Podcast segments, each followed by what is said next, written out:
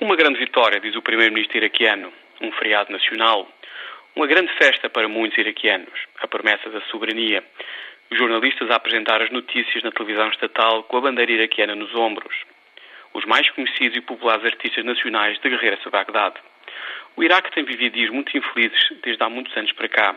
Em Bagdade e em muitas cidades iraquianas, o dia de hoje é visto como uma importante esquina na história do país acima de tudo, por causa da retirada das forças militares americanas das principais cidades do país.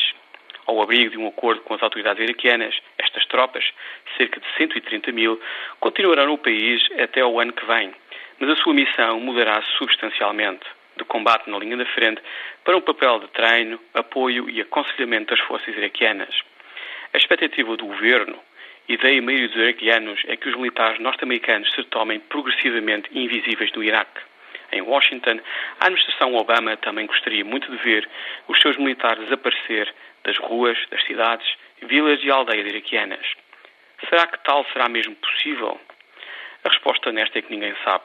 O principal problema não é tanto o terrorismo levado a cabo pelos fanáticos locais ou estrangeiros inspirados pela Al-Qaeda, mas sim as dúvidas em relação à capacidade de xiitas, sunitas e curdos iraquianos negociarem entendimentos políticos duradouros em relação a coisas básicas como a partilha do poder e das riquezas naturais do país. Os próximos tempos prometem ser um importante balão de ensaio político para a evolução do Iraque.